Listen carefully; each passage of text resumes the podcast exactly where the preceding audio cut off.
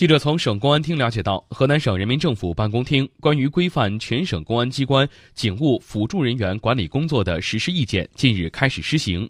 意见明确了辅警的额度比例，原则上按实有民警数与警务辅助人员数不超过一比一的比例配置，任务艰巨繁重的市县一般不高于一比一点二。薪酬待遇原则上参照当地城镇非私营单位在岗职工年平均工资标准核定，并建立动态调整机制。